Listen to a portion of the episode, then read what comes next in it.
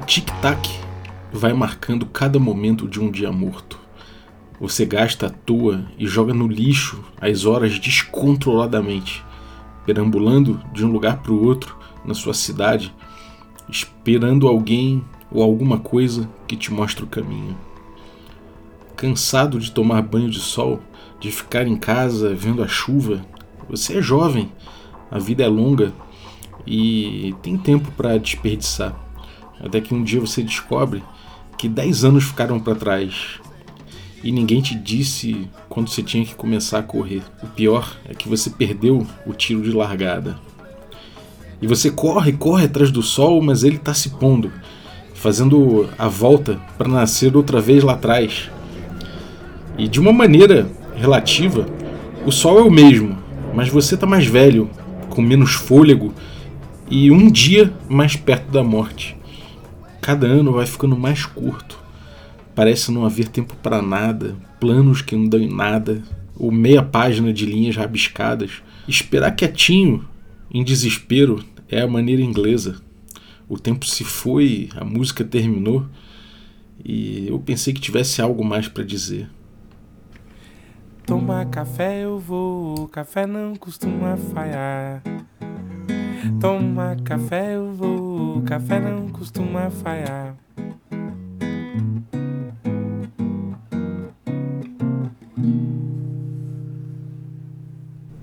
Bom dia, amigos do Regra da Casa. Estamos aqui para mais um Café com Dungeon na sua manhã com muito RPG. Meu nome é Rafael Balbi e hoje eu estou aqui bebendo meu delicioso café Ovelha Negra, deixando o tempo passar e vendo o que acontece. Bom, a gente hoje vai falar de tempo mas eu quero lembrar antes que você pode beber um café delicioso como eu estou bebendo aqui, um café ovelha negra, que, cara, é um café artesanal feito com produção familiar, né, em pequenas propriedades e com gostos especiais, né? Cada sabor aqui da ovelha negra vem de uma região diferente, você vai notar essas diferenças aí se você tomar. Então recomendo muito amanhecer assim. Você pode inclusive moer o café em casa, se você tiver um moedor, de repente conseguir fazer isso no processador, né? no, até no liquidificador rola. Mas é melhor se você tiver um moedor. Se você não tiver também, você pode pedir já moído, que é, é gostoso, é gostoso igual, né? Só que tem aquele frescor de você moer na hora. Se você quiser experimentar um café desse, vai em ovelhanegracafés.com.br e utilize o cupom Dungeon Crawl, tudo maiúsculo. Se você for um assinante do Café com Dungeon, eu te dou um cupom especial. É só me, consultar no, no Telegram, né? Ou ficar de olho lá nos melhores amigos do Instagram, que volta e meia eu coloco esses cupons especiais lá. Se você não é um assinante do Café com Dungeon e quer se tornar um assinante para usufruir desses cupons de conteúdo extra, participar de sorteios dos nossos parceiros e participar desse grupo de Telegram que eu falei, vai em picpay.me barra café com dungeon e torne-se um assinante.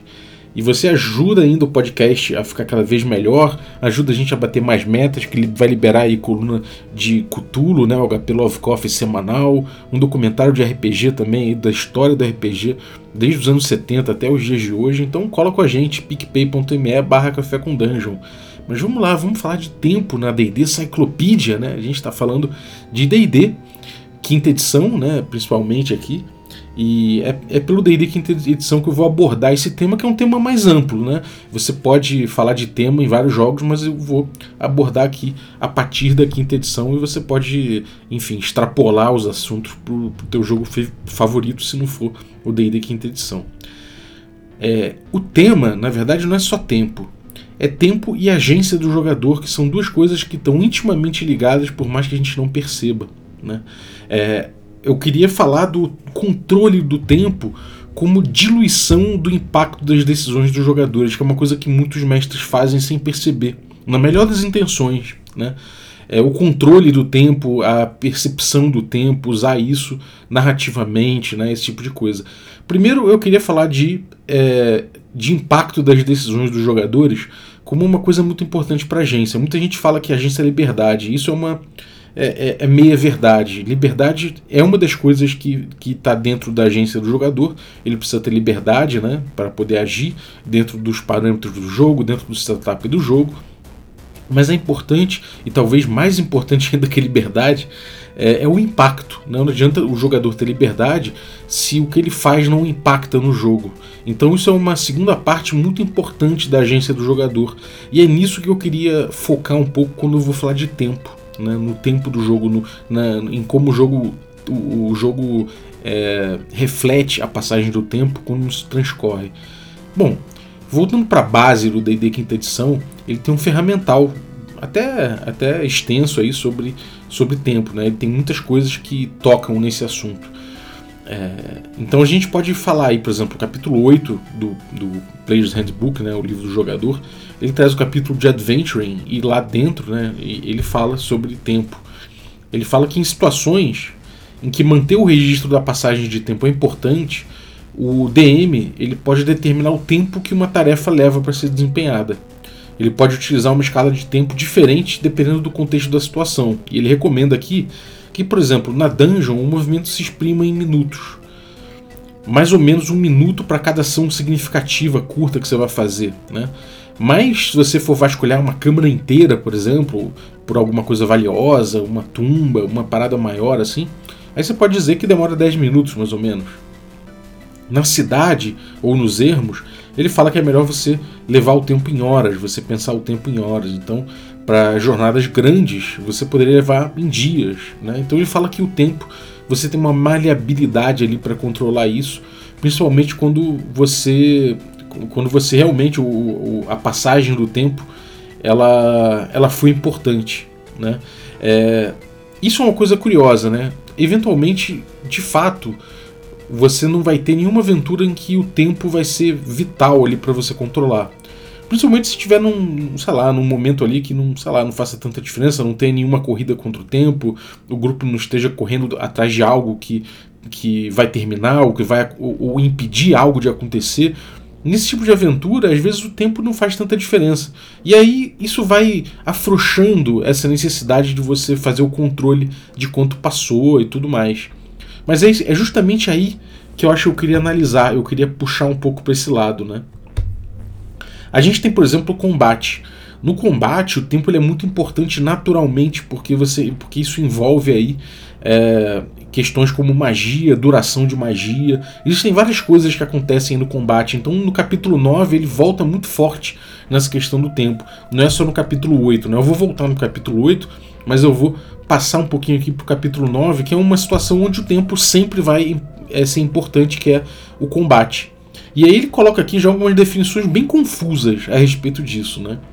Primeiro ele fala da rodada, o round, né? A rodada tem 6 segundos mais ou menos, logo 10 rodadas tem um minuto. Né? É um tempo acelerado, né? A gente vê que uma rodada não demora tanto, 6 segundos é bem rápido. E no combate, ele diz que o tempo é dividido em rodadas, né, de 6 segundos, e cada combatente age em seu turno dentro do round. É, então ali, é, cada, cada envolvido, quando cada envolvido tiver o seu turno, tiver passado pelo seu turno, acaba o round e você começa uma rodada nova. Né? É, isso tem implicações muito claras no jogo, né? E, e, você vê como isso aí já é uma questão importante de você ter o tempo registrado, de você entender o quanto tempo está passando, né?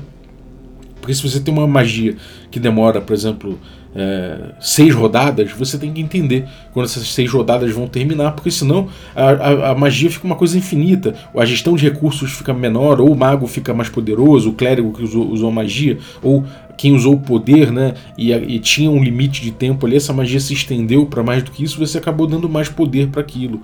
Ou um efeito contrário, né, é, é importante você ter noção do tempo. E além disso, é importante você ter noção do turno também, essa noção de turno que ele traz aqui. O que é o turno? O turno é a vez de cada um. O turno é a expressão do tempo aplicada à, à, à marcha do jogo, né? a vez de cada um jogar. É, uma, é, um jeito da gente dar voz a todos. O, a rodada só passa quando todos falaram, quando todos tiveram sua chance de agir. E isso é a definição do turno. Mas a gente tem coisas, por exemplo, que, que vão implicar em turno e tem coisas que vão implicar em rodada. E aí as coisas começam a ficar mais nubladas. O ataque de surpresa do ladrão, por exemplo, do rogue, né, o sneak attack, ele pode acontecer uma vez por turno. Isso quer dizer que se o ladrão tiver de repente duas ações no turno dele, por algum motivo, ele não vai conseguir fazer dois sneak attacks. Por outro lado, se passou o turno dele, ele fez o que ele tinha que fazer e agora está no turno do fighter, por exemplo, do guerreiro, e ele usa um poder que, deu, que dá uma ação pro rogue nesse momento agora, é, o rogue vai poder aplicar de novo o sneak attack dele porque ele não está mais no turno dele e o poder dele, né, o sneak attack, ele é usável uma vez por turno. Então agora é um novo turno, a gente está no turno do fighter. Então isso já começa a nublar um pouco mais essas noções de rodada e de, de turno, né? É, Para deixar mais claro, a gente tem algumas magias em que uma rodada é, é, contada até chegar o seu turno de novo. Então, quando você passa a vez dos outros e chega no seu turno novamente, você contou uma rodada. Mas se é o início do seu turno, se é no final, cada magia que vai falar. O Chill Touch, né, uma magia de acho que é toque gélido em português, ela dura uma rodada e dura até o início do próximo turno. Já o Guiding Bolt até o final do próximo turno. Né? A gente tem um exemplo muito claro aí, que é clássico, que é o Shield. Né? É, o Shield é o escudo, né? É uma magia que é uma magia que dura um round, uma rodada, mas ela termina no final do seu próximo turno, né? Ou seja, ela vai durar até o final do seu próximo turno. Mas como você joga essa magia no turno do oponente como uma reação, né? Você precisa, por exemplo, um, um orc vai atacar você no momento que ele ataca você, você usa a sua magia como reação no, no turno dele e aquela eh, essa magia é feita, magia de escudo e sua classe de armadura melhora. Isso quer dizer que você só vai ter o, o escudo terminando né, é, no final do seu próximo turno. Beleza, guarda essa informação. Existe uma coisa, além desses parâmetros que eu estou botando aqui para cálculo do tempo durante o combate, que é a iniciativa. Todo mundo conhece no início do combate, todo mundo joga iniciativa, e a gente vê, é, de acordo com o, com o score que cada um tirou ali, né, o resultado de cada um, quanto mais alto teve, mais preferência na iniciativa tem. Então você que começa pelo mais alto e a gente vai tirando a vez dos outros de acordo com a ordem de iniciativa. É, isso determina, então a iniciativa determina a ordem dos turnos na rodada, quem age primeiro, né? Isso é um conceito que serve tanto para organizar a rodada quanto para você ver quem tem prioridade de ação, né?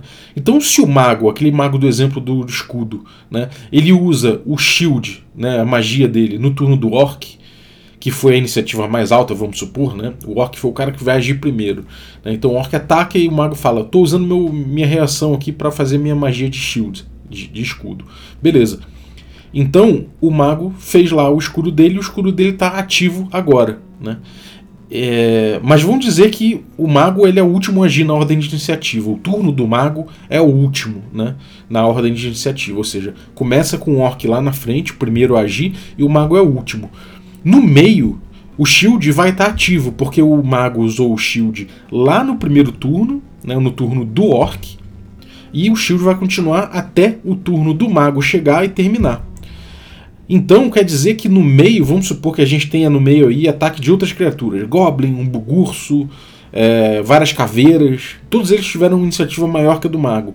Então o mago vai ter todos esses ataques em cima dele, valendo o escudo que ele tem. Porém, se ele fosse o segundo na rodada, né, é, se o turno dele fosse o segundo, ele tivesse a segunda iniciativa, por exemplo, o orc atacaria o mago faria o escudo, teria o bônus de, de classe de armadura aí do, do escudo. Depois chegaria a vez do mago, ele faria o que ele precisava fazer e aí terminou o escudo dele. Dali para frente tem um ataque, digamos, do Goblin, do Bugurso, das Caveiras e o mago vai estar tá sem essa magia ativa. Então a gente vê que se ele fosse o segundo no turno de iniciativa, o seu o, o escudo dele demoraria, de, acabaria antes, né? Então a gente vê que é, é, são abstrações que, que em certos momentos elas entram até em conflito, né? Você tem que ter uma noção dessa sintonia fina e acaba virando quase um labirinto ali para você entender bem a passagem do tempo. Né? É, por mais que organize o round, né, o tu, a noção de, de, de, iniciativa, ela organize os turnos dentro do round para a gente entender como, como a coisa se dá, ela acaba embaralhando algumas, algumas noções. E isso é um espaço de design que se cria. Né? Muitas magias elas vão utilizar esse espaço de design, e é uma coisa que muitos jogadores vão fazer exploit, mas a grande maioria não vai perceber essa sintonia fina. E vai acabar sendo uma coisa que vai se passar por cima, né? É, enfim, é uma, é uma coisa que eu acho um pouco complicada no D&D de forma geral e que talvez merecesse uma simplificação, merecesse um trabalho um pouco mais, é, um pouco mais refinado para que não tivesse é, tanta, tanta, tanta dificuldade de se perceber esse tipo de coisa, né? É uma coisa que ninguém diz para você, é uma coisa que não está explícito no manual. Você tem que ter um olhar mais apurado para entender isso.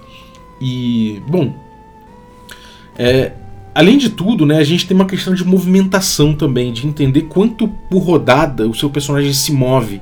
Mobilidade no jogo é importante também. Então você poder é, é ter essas noções de cálculo, de quando você atinge determinado local no espaço, é uma coisa importante.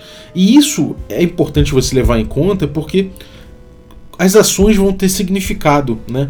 É, se você tem noção né, de que seu escudo demora mais ou demora menos em determinada situação, você pode escolher melhor como isso vai funcionar. Se você começa a abstrair e deixar de lado é, essas noções do jogo, elas começam a ficar é, elas começam a ficar nubladas. E aí a, as decisões dos jogadores impactam menos. Isso dentro do combate é uma coisa que às vezes é muito difícil da gente perceber. Né? Mas quando a gente começa a olhar é, de, um, de, um, jeito mais amplo, né, é, a gente começa a perceber um pouco melhor. Eu vou dar exemplos aqui para a gente poder delimitar e desenhar melhor essas, essas dificuldades. Né?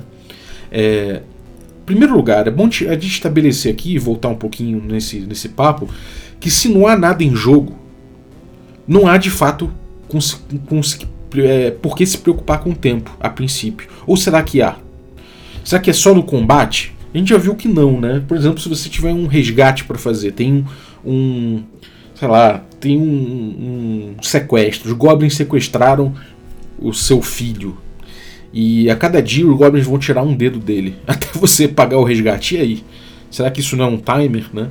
É, tem alguma coisa em jogo, então isso vai ser importante. Mas será que se não tiver alguma coisa assim em jogo, será que há por que a gente mexer no tempo? Né? O combate, né?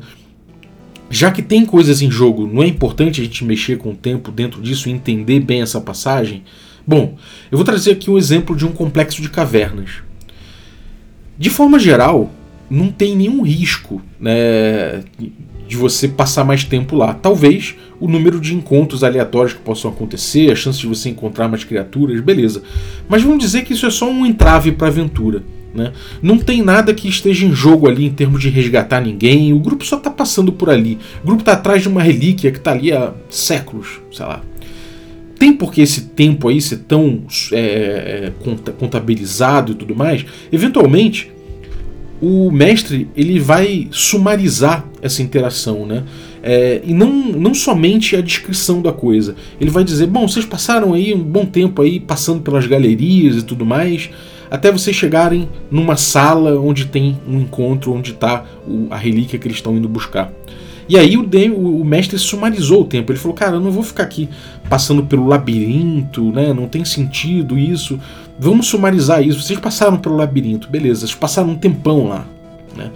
Isso leva uma coisa que o próprio mestre sumarizou a descrição para os jogadores, mas ele também se furtou, nesse caso, em entender quanto tempo levou né? Uh, todas as vezes que o grupo passou por esse labirinto, por, esse, por essa caverna, esse complexo de cavernas. Isso faz com que uh, esse tempo ele não fique marcado na cabeça das pessoas, porque afinal de contas ele não teve importância narrativa, né, por assim dizer. É, isso gera um efeito que é a distância é, que é a distância que ela não é, não é, uma distância real naquele mundo ela não é uma distância simulada ela é uma distância narrativa né? aquela distância né, a distância dos jogadores até a relíquia né, que é justamente composta pelo complexo de cavernas ela vai demorar tempo, o, o tempo conveniente para o ritmo de jogo e para a narrativa desenvolvida e não o tempo que ela levaria que os jogadores levariam os personagens levariam para percorrer aquilo. Né? E aí você não precisar calcular esse tipo de coisa, é uma mão na roda e agiliza o jogo. E eu tenho certeza que muito, muito, muitos de vocês já passaram por isso, de pegarem um momento desse e falar, ah, cara, vamos passar direto. Ah, tem uma floresta entre os dois castelos que o grupo está percorrendo, então vamos passar direto essa floresta aqui, né? Beleza, vocês passaram um tempo aí na floresta e chegaram finalmente no outro ponto. É o tempo narrativo. Parece interessante, e muitas vezes é um recurso que ajuda né, no jogo quando você está indo de ponto de interesse em ponto de interesse narrativo. Mas isso cria um fenômeno. qual é o fenômeno? São os eventos quânticos. O grupo ele sempre encontra o ritual quando ele está acontecendo, né? É muito comum isso. Você é difícil você encontrar, chegar lá e falar, bom, vocês encontraram uma cena onde houve um ritual, aparentemente, né? E, e pô, isso normalmente não acontece. Normalmente o grupo chega quando tá, o sacrifício está prestes a acontecer. Porque esse é o melhor momento para que, que o grupo encontre, né? Porque ali você gerou um encontro. Ao passo que isso pode gerar um encontro muito bem pautado, no melhor desafio e na melhor narrativa, de fato, né, é mais interesse nesse, nesse tipo de encontro, você pode tirar o significado de tudo mais que levou até esse, esse, esse, encontro, né? incluindo aí o complexo de cavernas, a floresta nos exemplos, qualquer obstáculo, investigação, o tempo que se levou para resolver tais coisas, as escolhas dos jogadores durante esse percurso, tudo, né, é, é, pode é, deixa de fazer muito mais sentido. Você pode descansar quando você quiser, inclusive, né? Você pode fazer vários long rests aí que não tem problema, né? Isso não tem muito sentido no jogo porque no final das contas é, a gente pode combater até o fim. Todo todo combate a gente pode levar até o fim. A gente pode se estender o quanto for necessário, sempre até o último round porque no fim das contas a gente tem o sentimento de que tudo fatalmente vai desembocar naquela cena final onde o ritual vai estar acontecendo, ele vai estar em curso. Nunca a gente vai perder aquilo lá, né? Nunca a gente vai chegar depois dele ter terminado, ou a gente vai chegar muito antes da galera ter organizado aquele ritual, né? Então, o que isso significa? Será que os jogadores eles foram espectadores até lá? Né? Será que esse caminho ele faria diferença? Né? É, tudo é, é como no livro do Tolkien, que a gente pega a jornada ali do, do, do, do da Companhia do Anel ali e, e, descreve as árvores que passaram, a paisagem, isso aí. Né? É, então, assim, mesmo que haja uma pressa, né, você. O, o sentimento é de que não importa a sua pressa. O, o mestre não, não, imprimiu isso no jogo, né? O grupo não sentiu isso impresso no jogo. E aí você acaba percebendo que esse tempo ele é um tempo relativo, ele é um tempo quântico. Ele é um tempo quântico que depende muito mais do termômetro do mestre do que você olhando no, relógio fazendo tic-tac. Né? E o que, que, te imprime mais, cara? Para mim é muito palpável que quando você está tratando do evento quântico, que depende do termômetro do mestre, é, o jogo, a, a, relação lúdica se estabelece de uma forma de, bem diferente do, de quando o relógio está fazendo tic-tac. A sua relação com o tempo ela é intermediada. Né? E você acaba é, fiando muito mais no intermediário, na relação com o intermediário, no caso o mestre, o, o, o, as suas decisões, e não no tempo que está levando objetivamente. E para você ter uma noção desse tempo que está passando e você não, não se fiar necessariamente na boa vontade do mestre na habilidade dele contar o tempo e nesses eventos quânticos, é importante que a gente tenha, que, que, a gente estabeleça esses, esses timers, que a gente estabeleça o relógio, que a gente estabeleça o tempo de uma forma clara. Né? Então, não somente no combate, onde as coisas naturalmente já têm uma relevância, o tempo já tem uma relevância por conta de magias, por, causa, por conta de efeitos, por conta de movimentação, fora do combate também. Né? Então, a gente precisa estabelecer timers. E, e, vamos supor, né, o, o timer que eu falei do, do dedinho do filho do, do, teu filho, né? Se você demorar cinco dias, são cinco dias, cinco, dedos a menos que o seu filho vai ter. Tem mesa que isso vai ser terrível, tem mesa que a galera vai cagar simplesmente. Né, e ainda vai desafiar o mestre, falar, bom, depois que tirar 10 dedos, o que que faz? Depois de tirar 20 dedinhos do moleque, o que que, que, que ele vai fazer? Que se dane, eu vou resgatar meu moleque quando tiver que resgatar. Tem outros grupos que vão falar, cara, que absurdo, não quero nem que ele perca um dedo, obviamente, né? E, bom, vamos lá, vamos resgatar ele. Como é que é esse, esse, esse timer, né? Como é que você, você faz isso na mesa? Você rola a chance em aberto, por exemplo, do, do sei lá, dos goblins executarem um prisioneiro, né? Você tem cinco prisioneiros lá, cinco pessoas importantes na campanha que estão estão é, sequestrados pelos goblins. Como é que você faz? Você vai rolar na frente do grupo um D6 todo dia e vai falar: bom, sempre que cair um, é um prisioneiro que vai morrer na mão, na mão dos goblins? Como é que você vai fazer isso? Você joga aberto? Você joga fechado isso? Olha, eu aqui costumo fazer o seguinte: eu costumo jogar é, previamente, né? Então eu consigo, eu costumo considerar isso preparação. Eu prefiro entender o que, que o destino vai trazer. Então, eu posso determinar sozinho, são cinco dias, ou, mas eu prefiro às vezes jogar o dado. Jogo seis vezes o dado, seis dias que eu tenho aqui que eu sei é, se, se cair um, um personagem vai morrer, ou se for o único personagem ali que os goblins estão estão tomando em cativeiro, ele vai morrer no primeiro dia. O grupo vai chegar lá, o personagem vai estar morto. E aí o grupo vai ter uma outra questão aí, né? É, você pode botar esse timing aberto, né? Você pode, poderia. O problema é que se chegar no, no primeiro dia, o grupo está no início da jornada e descobre que o personagem já morreu, o grupo pode falar, ah, então dane-se, né? Então não vamos correr mais contra o tempo. Agora é uma outra questão. É... Tem uma, essa coisa dos timers, né? Que a gente vê no, no, no no Blades, né, no Blades in the Dark, por exemplo, que é um jogo que, que estabeleceu muito claramente essa ideia dos timers, né, e isso é uma coisa que, que já se usava muito em, em, vários jogos, né, de você é só que não de um jeito claro, né? Era uma prática muito comum. De você chegar, galera, então, vocês vão ter aqui. Aí você coloca um D20, fala assim: são 20 rounds até acontecer tal coisa. Se 20 rodadas, o combate, se ele demorar 21 rodadas, tal, tal, o portal se fechou, beleza. Se vocês não conseguirem chegar no portal em 20 rodadas, né, é, o portal vai se fechar. Então o grupo ele tem que combater com alguma coisa em jogo e quando chegar ali no, no 1, né, você vai, cada round você vai tirando um dado, um, um número do D20. Quando chegar no 1, é o último round ali para o portal ser usado. Se o grupo perdeu o portal, ficou preso de repente em outra dimensão. Um exemplo. Nesse caso, você pode utilizar tanto o dado em aberto e ir dando feedback para os jogadores em relação ao portal. Você vê que o portal vai diminuindo, ele vai ficando mais fraco, a luminosidade vai, vai diminuindo, ele, o, o raio desse portal vai diminuindo. Isso já vai dar uma noção para o grupo. Se você quiser deixar mais claro ainda, você pode deixar o dado aberto ali na frente dos jogadores. Então isso, de certa forma, gamifica mais claramente, dá mais parâmetros para os jogadores entenderem. Mas nem sempre é, esses sinais vão estar tá claros, né? Esse timer vai estar tá claro. Então, é no caso, por exemplo, do, do do refém, né, é, eu prefiro deixar escondido, né? O grupo não vai saber exatamente quando, mas sabe que tem algo em jogo, sabe que tem que ir o mais rápido possível, né?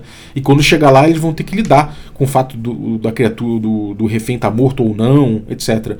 Uma coisa que eu acho interessante é você dar indícios, né? Você dá indícios disso. Você pode, por exemplo, botar sonhos, você pode botar, de repente, sei lá, vamos supor que você tinha ali um, um personagem que era um, um avatar de um deus, que ia ser eliminado num ritual, o grupo tinha que salvar esse cara.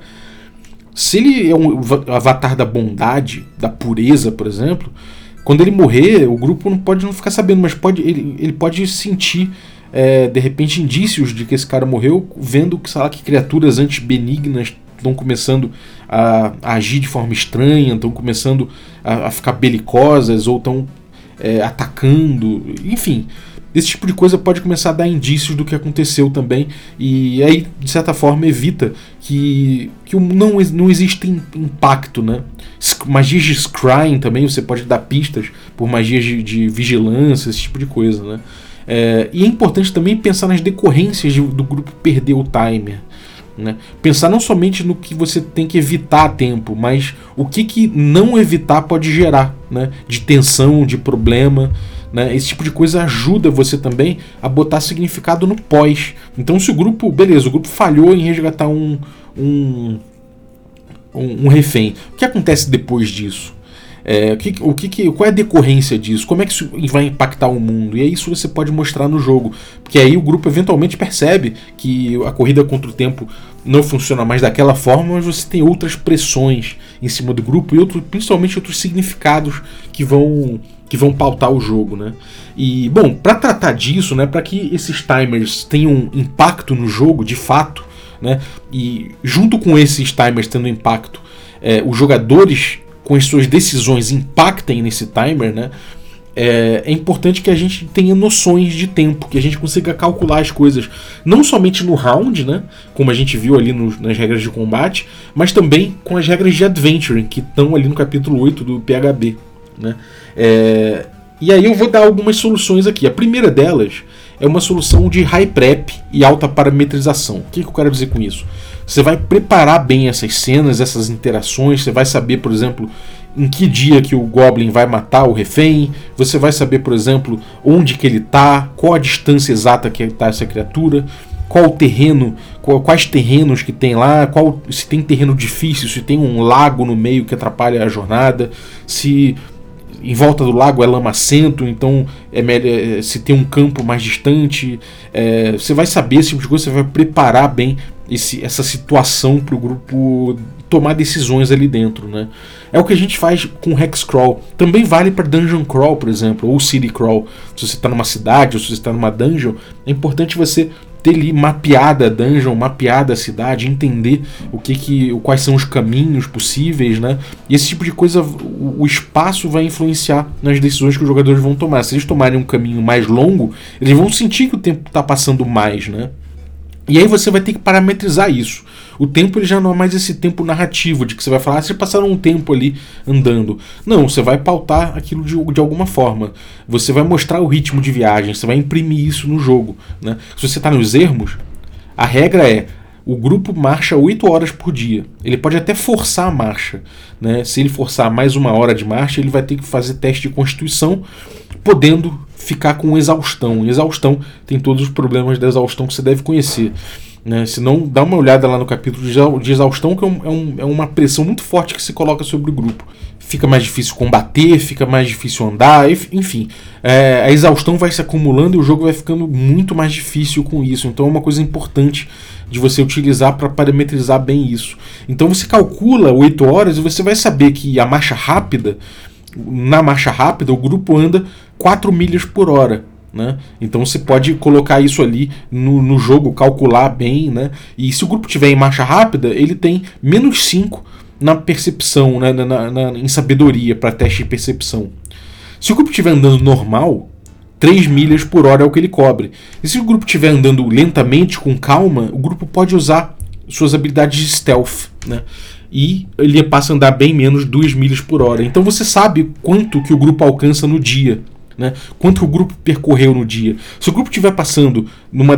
Vamos supor que o grupo resolve passar pelo meio de uma floresta intrincada. Ali é terreno difícil, então cai pelo, pela metade esse movimento do grupo. Né?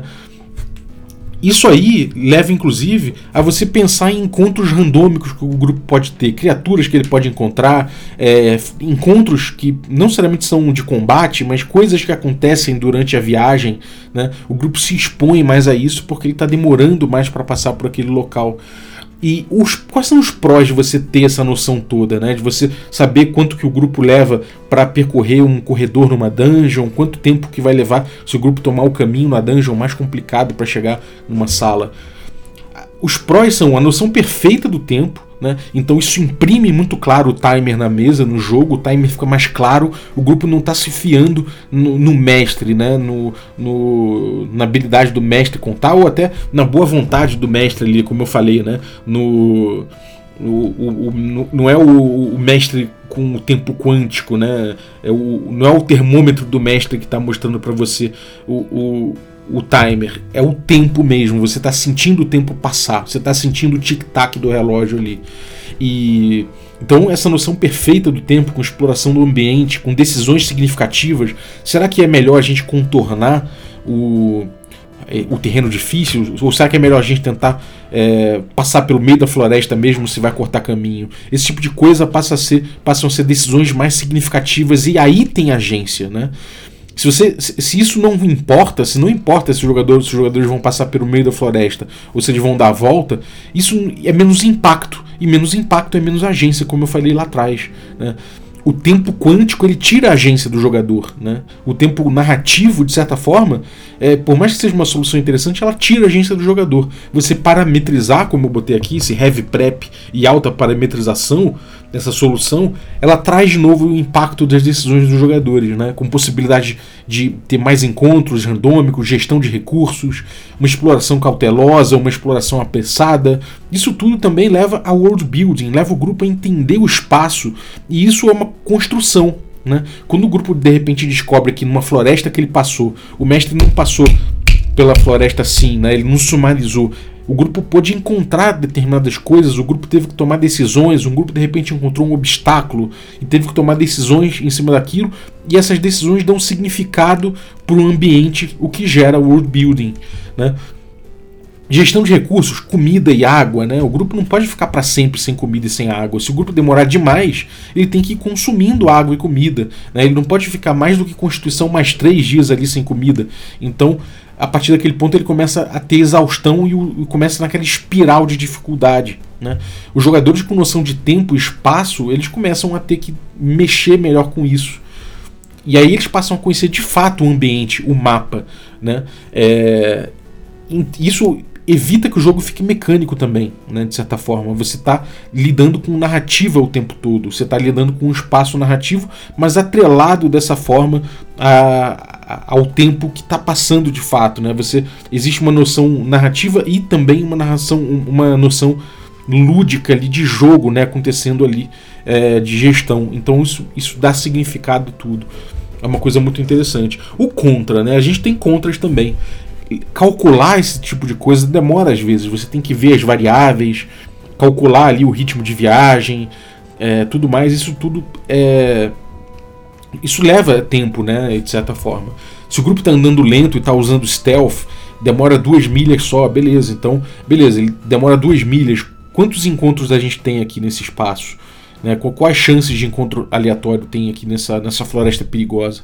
Por outro lado, o grupo está usando stealth. Então, a gente vai fazer esse teste aí para ver se o grupo vai, vai conseguir perceber esses encontros a tempo, com distância. Esse tipo de coisas são minúcias né, que a gente vai ter que calcular na hora, a gente vai ter que ver. Então o jogo fica um pouco amarrado nisso. Né? É, você não vai pular logo pro filé narrativo que você pensou, que é aquela, aquele encontro é, onde o ritual está acontecendo. Não, você vai viver essa trajetória até o ritual. E quando você chegar no ritual, pode ser que o ritual já tenha passado. Né? Afinal de contas, você parametrizou. O ritual vai, ele vai acontecer quando o eclipse acontecer. O eclipse vai acontecer daqui a 6 horas, o grupo tem 6 horas.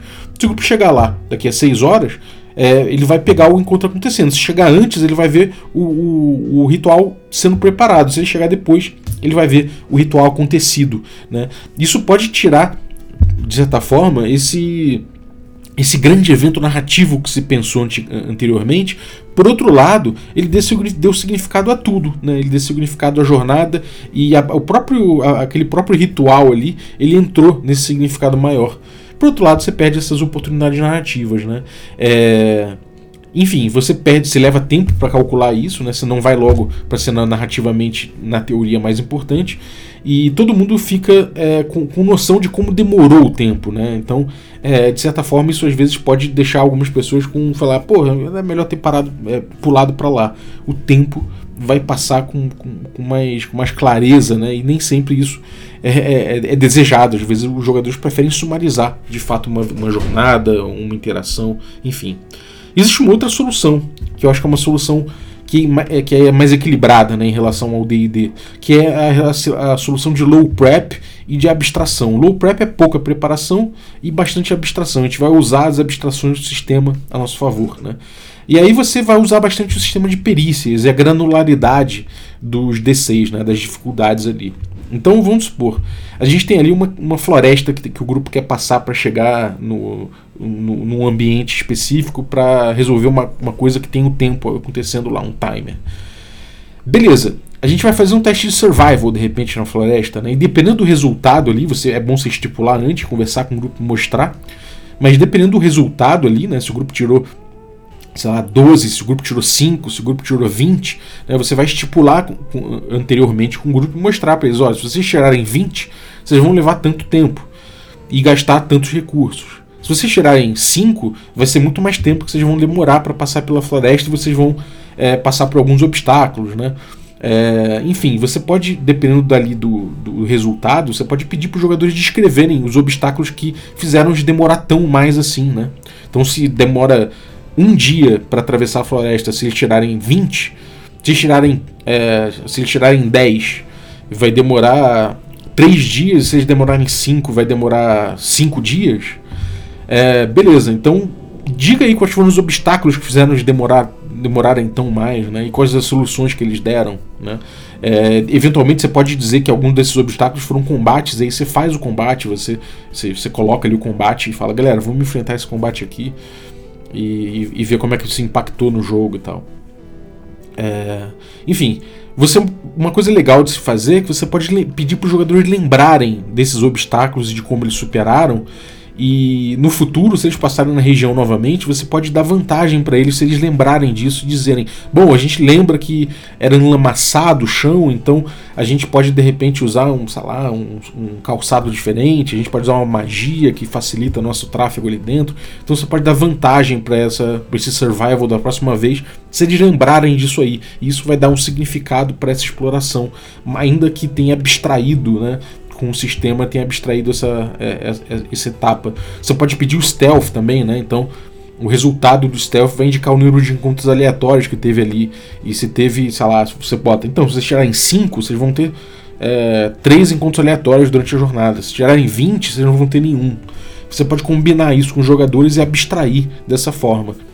É, os prós é que você sumariza, mas não aliena totalmente os jogadores ali, né? Você estimula que eles a lembrarem do terreno, do ambiente.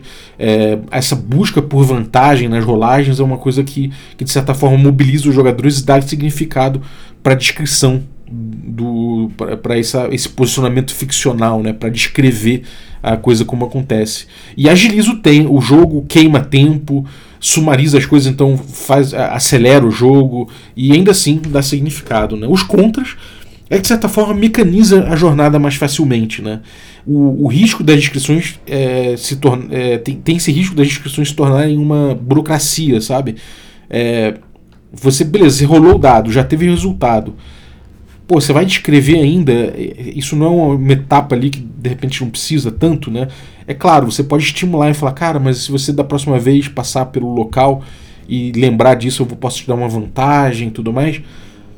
Mas isso às vezes não é suficiente porque a, a, a relação ludonarrativa que você tem aí, né?